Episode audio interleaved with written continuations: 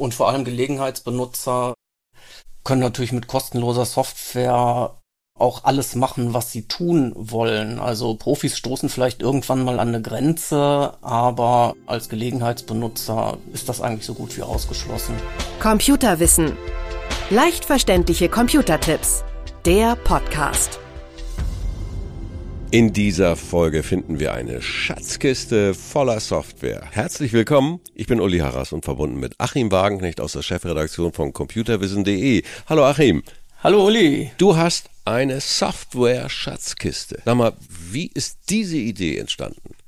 Also das war so, ich beschäftige mich ja schon ziemlich lange mit Computerei und ähm, irgendwann in den 90ern bin ich diesem Phänomen begegnet, Open Source, ja. und habe äh, gesehen, dass es halt eine Menge Leute gibt, die einfach aus Spaß, ohne dass sie bezahlt werden, Software entwickeln ja. und ähm, das tun sie zunehmend professioneller und zunehmend auch gemeinsam vernetzt per Internet mhm. und deswegen kommen da nicht nur Hobbyprojekte raus, sondern richtig gute, stabile und sehr brauchbare Programme. Und ähm, das hat mich fasziniert, dieses ganze ja. Phänomen. Und dann wollte ich das auch bekannt machen. Ja. Ja, und dann haben wir uns zusammengesetzt, überlegt, wie nennen wir das Ganze. Und irgendwie bin ich dann auf die Idee gekommen, dass das ist doch eigentlich ein, ein riesiger Schatz, der da ja. Äh, geschaffen wird von diesen Freiwilligen. Ja. Und ja, den möchte ich einfach den Lesern zugänglich machen. Ja, also Klingelingelingeling ist Werbung hier, muss auch mal zwischendurch sein. In diese Schatzkiste kann man von dir aktualisiert wie häufig erscheint die, wenn, wenn ich fragen darf, da bin ich nicht ganz auf der Höhe? Äh, das ist ein Printprodukt, ein ja. Druckwerk, das erscheint immer einmal im Monat. Ah ja, ja. Und ich denke, das ist ja auch sinnvoll, weil diese Open Source Geschichten haben ja nicht diesen Werbeetat, den andere Softwaregeschichten haben.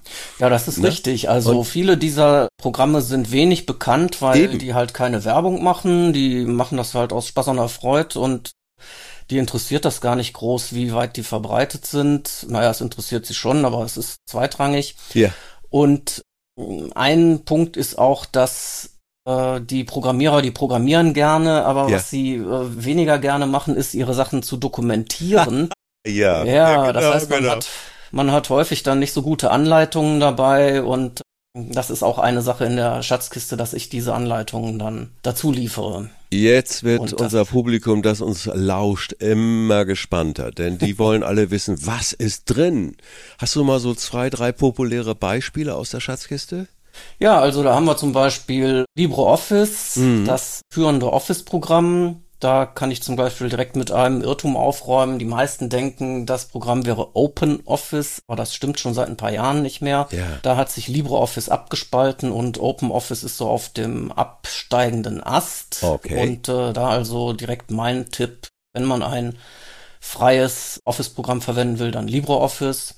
Und da zeige ich dann in der Schatzkiste zum Beispiel, was man dagegen tun kann, dass Bilder, die man in Texte einfügt, hin und her springen und nicht da bleiben sollen, da bleiben, wo sie sollen. Ne? Ah, so eine kleine Feinheit. Die kann, also bei Word zum Beispiel, Word treibt mich bei der Formatierung regelmäßig in die Verzweiflung. Das ist wirklich gut, wenn man da was hat, wo man es Schritt für Schritt nachvollziehen kann. Gerade ja, genau. Das Bugs, zeige ich ne? Klick für Klick, wie man diese Dinge in den Griff kriegt. Ja, und noch so ein, zwei Beispiele. Was, was ja, weiteres Fotos? Beispiel. Fotos, irgendwas? Da gibt's ja tausend Geschichten, ne? Ja, Fotos gibt es mehrere mein Standardprogramm, um Bilder aufzupeppen, zum Beispiel um das Gras grüner zu machen ja. oder so, ist GIMP. Ah, ja. Also ich kann damit alles machen, was ich brauche. Ja, also ja. Photoshop habe ich noch nie angefasst, brauche ich nicht. Ja, auch da gilt ja immer, wenn man sich einmal an ein Programm gewöhnt hat, ist das wunderbar. Ja. Es geht einfach viel schneller alles. Und es muss nicht immer das letzte Gimmick sein. Es gibt ja. ja so viele Apps auch mittlerweile, wo du Fotos mit manipulieren, verschönern, was weiß ich nicht, Leute ausradieren kannst. Ja, genau. Egal. Wir wollen uns nicht verlieren. Ja, das sind so klassische Beispiele und sicherlich viele mehr. Ich komme mal zu den Kosten. Also es spart mir sehr viel Zeit und wahrscheinlich spart es mir auch ja, und unschätzbar an Kostenvorteilen ist es ja auch, wenn ich überhaupt Sachen erstmal entdecke. Die beiden Faktoren haben wir. Was sagst ja. du zu, zu, den Kosten, zu den ganz kritischen? Ihr könnt es ja kostenfrei testen, aber was sagst du, was kann man vielleicht auch sparen mit der Schatzkiste? Also die Kosten, die ich da sparen kann, sind erheblich. Also wenn ich MS Office zum Beispiel rechne, das kostet ja. irgendwas zwischen 100 und 600 Euro, je nachdem, ja. welche Version ich nehme. Und schon allein das ist bei LibreOffice ja nicht gegeben. Es gibt nur eine Vollversion, die kann ja. alles und ich brauche mich nicht zu entscheiden, ob ich jetzt ein Hunderter mehr ausgeben will für eine Zusatzfunktion. Das ist bei LibreOffice alles schon drin.